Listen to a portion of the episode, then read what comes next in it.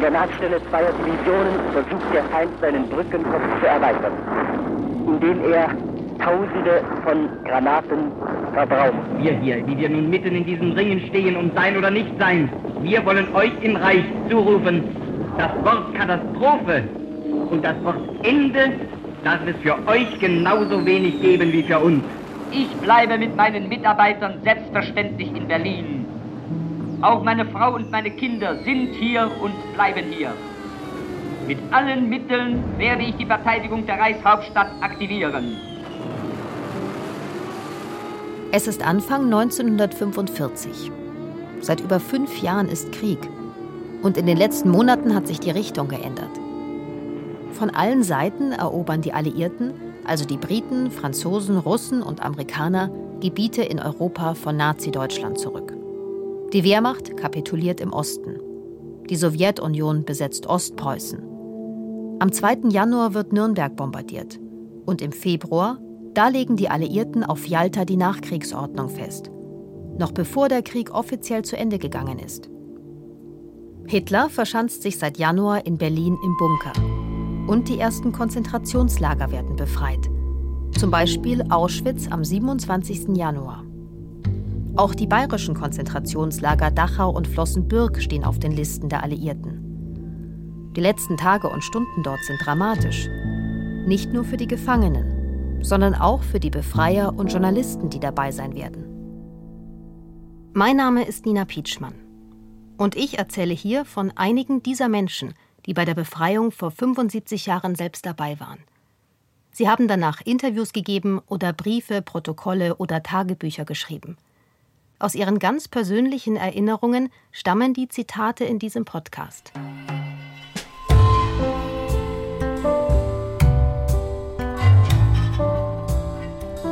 Die Befreiung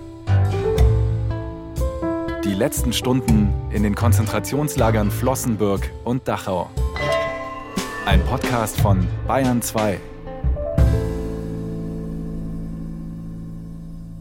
Die Situation im Deutschen Reich am Ende des Zweiten Weltkriegs ist chaotisch. Tausende Vertriebene aus den Ostgebieten flüchten nach Westen. Die SS schickt KZ-Häftlinge auf Todesmärsche. Sie sollen weg von den Kampflinien, damit sie nicht von den Alliierten befreit werden können. So will die SS auch ihre Verbrechen vertuschen. Und die Wehrmacht mobilisiert mit dem sogenannten Volkssturm ihre letzten Reserven. Also Teenager und alte Männer müssen auf einmal zum Kriegseinsatz. Im bayerischen Konzentrationslager Flossenbürg in der Oberpfalz, da bekommen die Häftlinge vom Zusammenbruch des Deutschen Reichs erstmal nur wenig mit. Auch Marcel Denet nicht. Er wurde aus Belgien bis hierher verschleppt. Er ist ein politischer Häftling – weil er sich geweigert hat, für die Nationalsozialisten zu arbeiten. Das Deutsche Reich hat sein Land am 28. Mai 1940 besetzt. Dabei ist es eigentlich neutral gewesen, wollte sich aus dem Krieg heraushalten. Für ihn und seine Brüder Daniel und Gilbert ist schnell klar, wir tauchen unter. Im Juli 1943 gehen sie über die Grenze nach Frankreich und verstecken sich in der Nähe von Paris bei einem Bauern. Marcel ist zu diesem Zeitpunkt noch nicht einmal volljährig. Er ist 16. Danielle ist 18 und Gilbert gerade 20 Jahre alt geworden. Das Ganze geht eine Weile gut. Aber am 27. März 1944 werden sie verraten. Zu dem Zeitpunkt verhaftet die SS in Frankreich willkürlich Männer und verschleppt sie ins Deutsche Reich. Aktion Meerschaum ist das Codewort dafür. Sie werden einem SS-Mann vorgeführt, erinnert sich Marcel Denet später. Der stellt sie vor die Wahl. Ihr seid drei harte, feste, blonde Kerle mit blauen Augen. Habt ihr keine Lust, in der Waffen-SS gegen die Russen zu kämpfen? Dann braucht ihr nicht ins Gefängnis. Wir haben das Angebot abgelehnt. Das machte ihn unzufrieden und er sagte, ihr habt euch geweigert, nach Deutschland zu gehen, um zu arbeiten. Jetzt werdet ihr an einen Ort kommen, an dem ihr erfahren werdet, was Arbeiten bedeutet. Ja, jetzt werdet ihr arbeiten. Danach geht alles ganz schnell. Die Brüder werden erst nach Auschwitz deportiert, dann nach Buchenwald. Das liegt bei Weimar. Ihre letzte Station ist Flossenbürg. Da kommen sie am 25. Mai 1944 an. Dort werden sie getrennt, denn Marcel ist ja noch nicht 18 Jahre alt. Er wird in die Baracke 19 einquartiert. Das ist die Jugendbaracke. Sie liegt direkt rechts vom Tor, am Appellplatz. Die Kinder und Teenager, die hier untergebracht werden, sind meistens ganz allein hier. Sie haben keine Eltern mehr, keine Familie, weil die Nationalsozialisten sie umgebracht haben oder weil sie voneinander getrennt wurden. Die Jungen können oft auch kein Deutsch und werden von der SS nicht besser behandelt, nur weil sie jünger sind. Sie werden auch geschlagen, gequält, sexuell missbraucht, getötet oder ihr Tod wird einfach in Kauf genommen.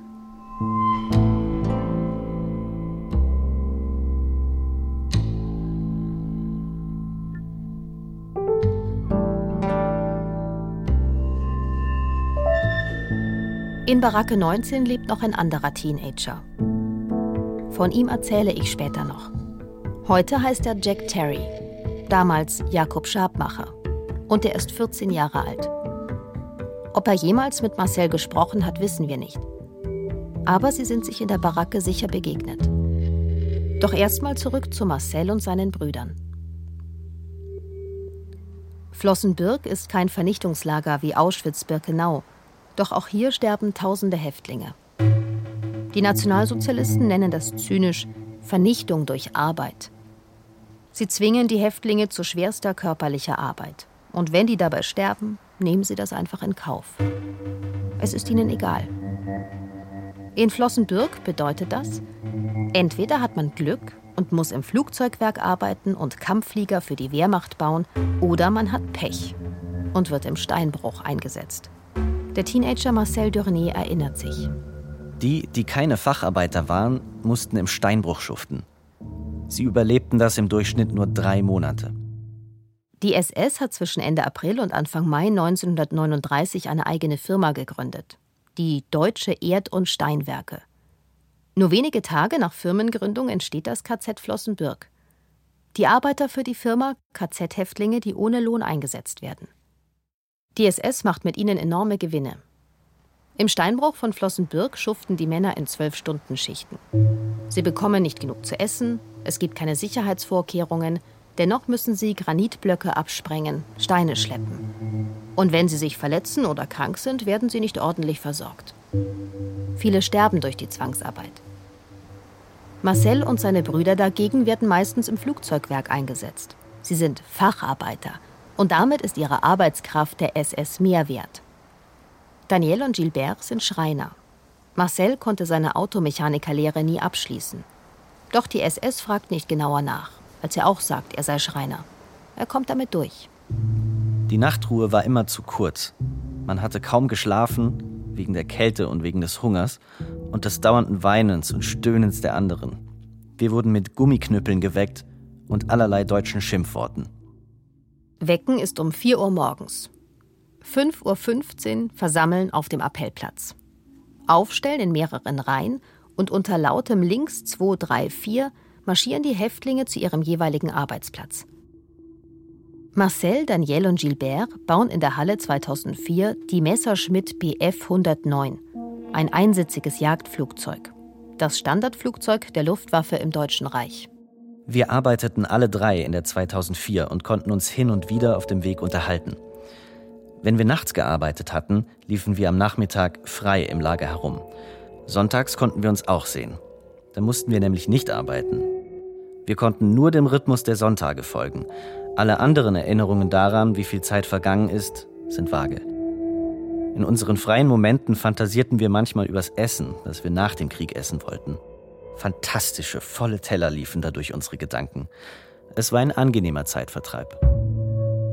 Obwohl die Brüder im KZ Flossenbürg mit ihren Arbeitskommandos noch vergleichsweise Glück hatten, geht es auch ihnen natürlich nicht gut. Für niemanden im Lager wird gut gesorgt. Es gibt immer zu wenig und schlechtes Essen. Jeden Tag aufs Neue wissen die Häftlinge nicht, ob sie am Abend noch leben werden. An einem dieser freien sonnigen Tage lief ich zwischen den Baracken.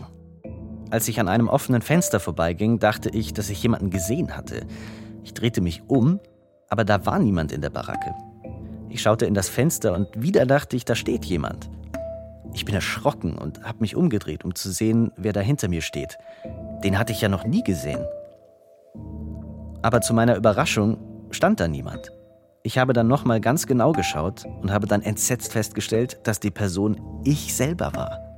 Ich erkannte mein eigenes Spiegelbild nicht mehr. Es war das erste Mal seit Monaten gewesen, dass ich mich selbst gesehen habe. Ich war komplett verwirrt. Ich dachte, dass ich immer noch so aussehe wie zu Hause. Aber ich war so mager. Mein ganzes Wesen war verändert. Ich sah schlecht aus. Ab Juni 1944 verbessert sich ihre Situation ein wenig. Sie dürfen ihren Eltern Briefe schreiben, die das Internationale Rote Kreuz weiterleitet. Alles wird natürlich zensiert. Wie es ihnen wirklich geht, dürfen sie in den Brief nicht hineinschreiben. Aber immerhin, die Familie zu Hause erfährt das erste Mal, wo die drei Brüder abgeblieben sind und dass sie am Leben sind. Und das belgische Rote Kreuz schickt auch Pakete. Darin Essen, Medikamente und auch Kleidung. Immer zu wenig, aber besser als nichts. All das macht ihnen Hoffnung. Am 28. November wird Marcel 18 Jahre alt. Ein seltsamer Geburtstag, erinnert er sich später. Mein 18. Geburtstag. Als Gefangener, misshandelt wie ein Stück Unmensch. Als ich an meine Freunde zu Hause zurückdachte, die ja auch irgendwo ihren 18. Geburtstag gefeiert hatten, wurde mir klar, was für ein himmelweiter Unterschied zwischen uns lag. Aber was konnte ich schon tun? Was hatte ich eigentlich verbrochen, dass ich das hier verdient hatte? Was hat dieser Krieg eigentlich mit mir zu tun und mit den anderen Jugendlichen hier?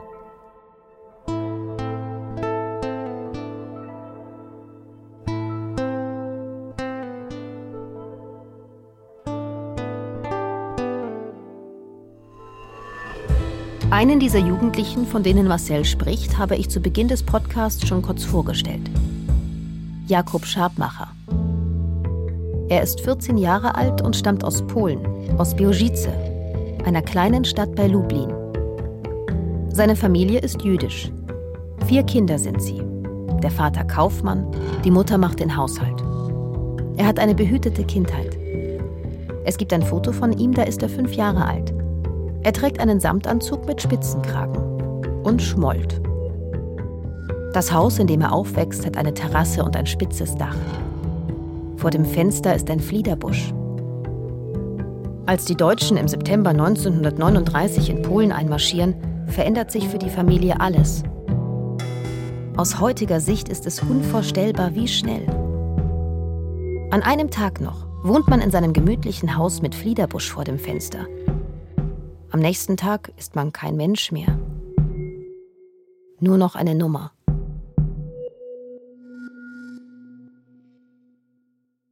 Ab Oktober 1942 beginnen die Nationalsozialisten, die Juden der Region in Konzentrationslager zu deportieren.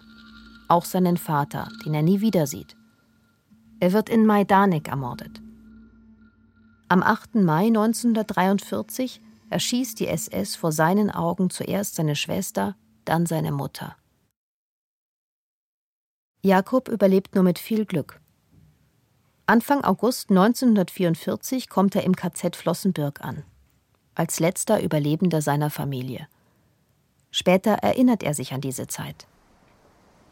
Neben dem ständigen Terror und der Angst waren vor allem der Hunger und die erbarmungslose Kälte in Flossenbürg sehr schlimm besonders wenn man bei dem kalten Wind nicht richtig angezogen war und kein Fett und keine Muskeln hatte. Der 14-Jährige muss wie alle im Lager arbeiten, die nicht zu krank dazu sind. Zunächst im Steinbruch, denn er ist kein Facharbeiter wie Marcel oder seine Brüder. Er ist ein Kind. Es war unmöglich. Ich war viel zu klein und zu schwach, um die schweren Steine zu schleppen. Ich glaube, ich habe im Steinbruch nur eine Woche gearbeitet. An meinen Fingern war die Haut völlig abgeschürft. Ich konnte nichts mehr anfassen. Jakob hat Glück. Bald kann er in der Wäscherei arbeiten. Ein paar der älteren Häftlinge kümmern sich um ihn. Aber auch diese Arbeit ist nicht einfach oder leicht. Aber so hat er immerhin eine bessere Chance, das Konzentrationslager zu überleben. Hier ist es warm und die Arbeit ist nicht so gefährlich wie im Steinbruch. Mittlerweile ist es Januar 1945. Die Brüder Marcel, Gilbert und Daniel haben das Unmögliche geschafft. Sie sind die ganze Zeit zusammengeblieben und leben noch. Das hatten sie der Mutter zu Hause versprochen, noch bevor sie in Frankreich untergetaucht sind. Wir werden aufeinander aufpassen. Wir kommen zusammen zu dir zurück. Doch sie können das Versprechen nicht halten. Daniel, der mittlere Bruder der drei, bekommt Tuberkulose. Behandelt wird er von tschechischen KZ-Ärzten, die selbst Häftlinge sind und nur begrenzte Mittel zur Verfügung haben. Weil er so erschöpft war, ergriff ihn die Krankheit schnell. Er musste in die Baracke 13 umziehen, das Krankenrevier. Ich kannte die Baracke schon, weil ich hier schon ein paar Mal gewesen bin, um Vitaminpillen abzuholen. Die hatte das belgische Rote Kreuz geschickt. Die Baracke war streng bewacht und keiner durfte da rein. Wenn man es doch tat, drohten einem strenge Strafen, Stockschläge und Spießruten laufen. Aber ich musste meinen Bruder einfach sehen, trotz des Risikos. Die tschechischen Ärzte ließen mich rein. So konnte ich jeden Tag mit meinem Bruder reden. Abends, wenn Marcel von seinem Arbeitseinsatz zurück ins Lager kommt, geht er immer an der Revierbaracke vorbei. Das Essen ist dort etwas besser. Und Daniel versucht, so gut es geht, etwas von seiner Ration für seinen kleinen Bruder aufzuheben. Das konnte ich wirklich brauchen. Er war krank, aber sorgte immer noch für mich, seinen jüngeren Bruder. Das hatten wir ja auch unserer Mutter versprochen, dass wir füreinander sorgen würden. Doch auf einmal geht alles schrecklich schief. Eines Tages ging ich in die Baracke und da lag mein Bruder. Und er war völlig durchnässt. Er zitterte und heulte und erzählte mir, dass die ihn mit eiskaltem Wasser gewaschen hätten. Mit Wasser aus dem Feuerwehrschlauch. Ich konnte ihm nicht helfen, denn ich hatte gar nichts, um ihn abzutrocknen. Es war schrecklich, meinen Bruder so zu sehen. Innerhalb der nächsten Tage verfiel mein Bruder immer mehr. Die Nässe hatte ihr Werk getan. Ich sah, dass ihm nicht mehr viel Zeit bleiben sollte und das wusste Daniel auch. Eines Abends, kurz bevor ich gegangen bin, hat er mir gesagt, Morgen brauchst du nicht mehr vorbeikommen. Marcel, ich sterbe. Aber ich bin auch froh, ich habe genug aufgegeben. Ich weiß nicht, ob Gilbert es schaffen wird, aber du musst schauen, dass du es nach Hause schaffst. Vater und Mutter müssen erfahren, was aus uns geworden ist. Sag dem Vater liebe Grüße von mir. Ich bin noch eine ganze Weile bei ihm geblieben und wir haben geredet. Uns beiden ist gar nicht aufgefallen, dass es schon dunkel geworden ist. Als Marcel am nächsten Tag zurück zum Krankenrevier kommt, findet er ein leeres Bett vor. In der Nacht auf den 27. Januar 1945 ist Daniel gestorben. Er wird nur 20 Jahre alt.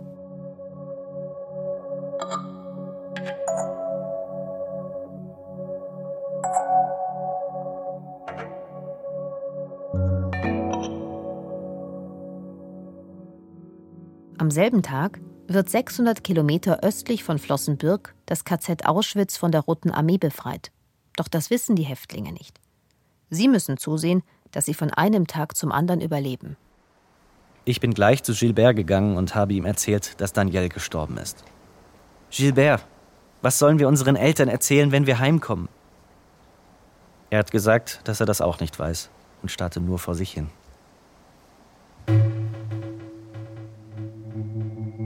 Immer wenn die Bauteile für Messerschmidt ausgehen, müssen auch die Facharbeiter im Steinbruch arbeiten.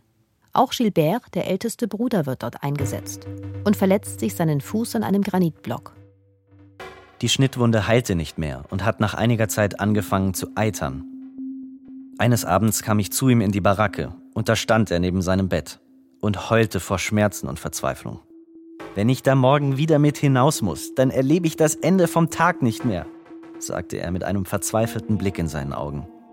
Er hat mir erzählt, dass er geschlagen worden ist, weil er nicht mehr laufen kann.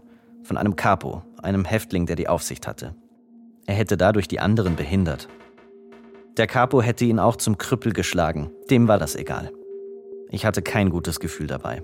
Aber er war doch mein älterer Bruder und ich war mir sicher, dass wir zwei es schaffen würden.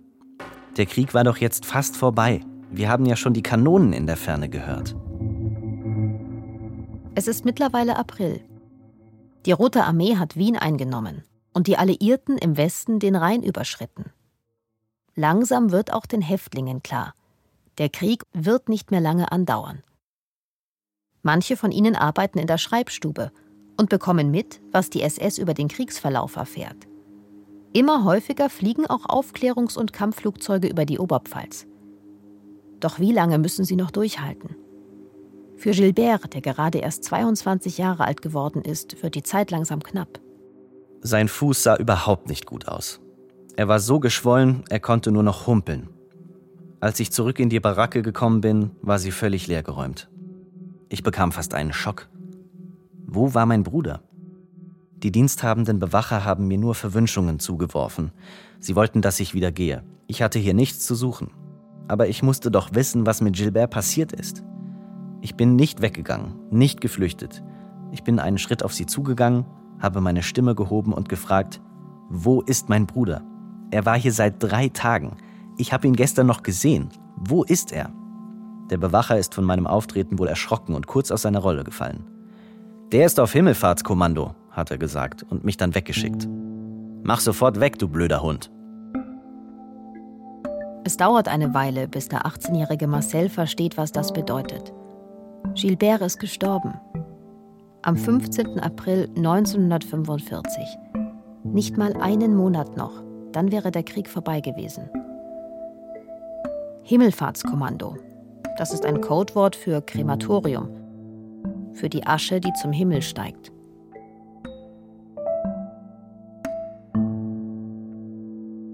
Jetzt ist Marcel ganz allein im Lager. Fast ein Jahr haben die Brüder gemeinsam um ihr Leben gekämpft, sind zusammengeblieben unter schrecklichen Bedingungen in Auschwitz, in Flossenbürg. Kurz vor der Befreiung lebt nur noch einer von ihnen. Und auch er weiß nicht, ob er überleben wird. Ich habe mich auch verletzt. Während der Arbeit in der Halle 2004 ist mir der Schraubenzieher abgerutscht und ich habe ihn mir in den kleinen Finger an der linken Hand gerammt. Es war eine große Wunde. Sie ist zwar verbunden worden, aber hat sich nicht geschlossen. Ich habe mir Sorgen gemacht, weil ich ja von Gilbert wusste, was das für Folgen haben kann. Im Krankenrevier haben sie mir eine Salbe hineingeschmiert und mit einem ekligen, dreckigen Tuch verbunden. Danach durfte ich wieder gehen.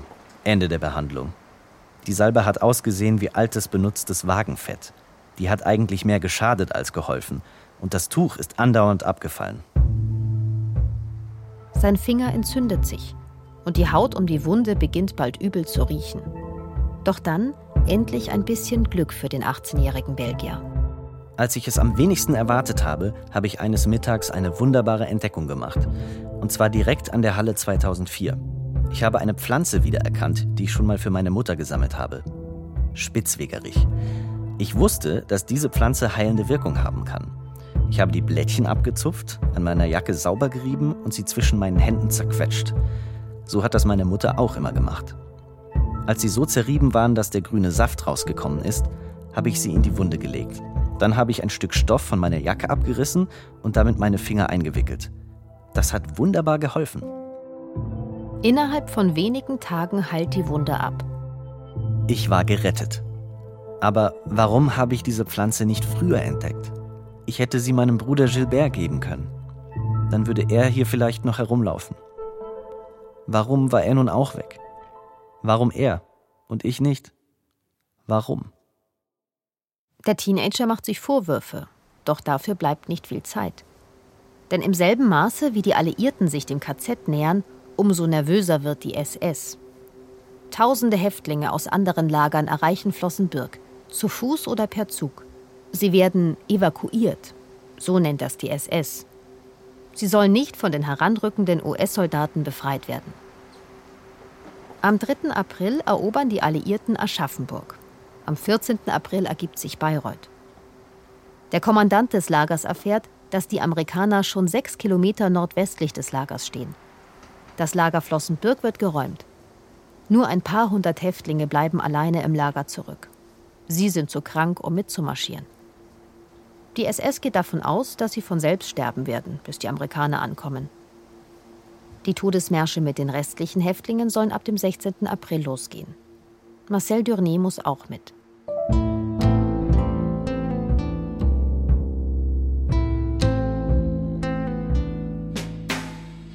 Zurück zu Jakob Schabmacher, dem mittlerweile 15-jährigen Jungen, der lange in derselben Baracke wie Marcel gelebt hat. Er bleibt im Lager zurück, obwohl er als polnisch-jüdischer Häftling auf der Liste der SS für den Todesmarsch steht. Der schmächtige Junge hat vor Monaten schon ein paar Verbündete im Lager gefunden, die ihn vor dem Steinbruch gerettet und dafür gesorgt haben, dass er in der Lagerwäscherei anfangen konnte. Und jetzt wird ihm nochmal geholfen. Denn unter der Wäscherei ist ein Heizungsraum. Dort soll der Junge sich verstecken und warten, bis die Amerikaner kommen und ihn befreien.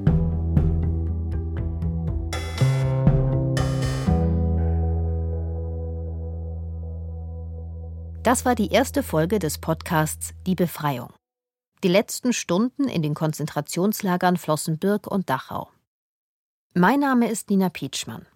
Und in der nächsten Folge hört ihr, wie die Geschichte von Jakob weitergeht. Ob er doch noch von der SS entdeckt wird oder von den Amerikanern befreit werden kann. Und wir folgen Marcel auf dem Todesmarsch ins Ungewisse. Die SS hat dabei nur ein Ziel, so viele Kilometer zwischen sich und die amerikanischen Truppen zu bringen wie möglich. Die Autorinnen dieser Folge waren Eva Deinert und Yvonne Meyer. Redaktion hatte Andrea Breu. Regie und Dramaturgie Markus Otto Köpnick. Musik und Mischung Dagmar Petrus. Mastering Martha Bahr.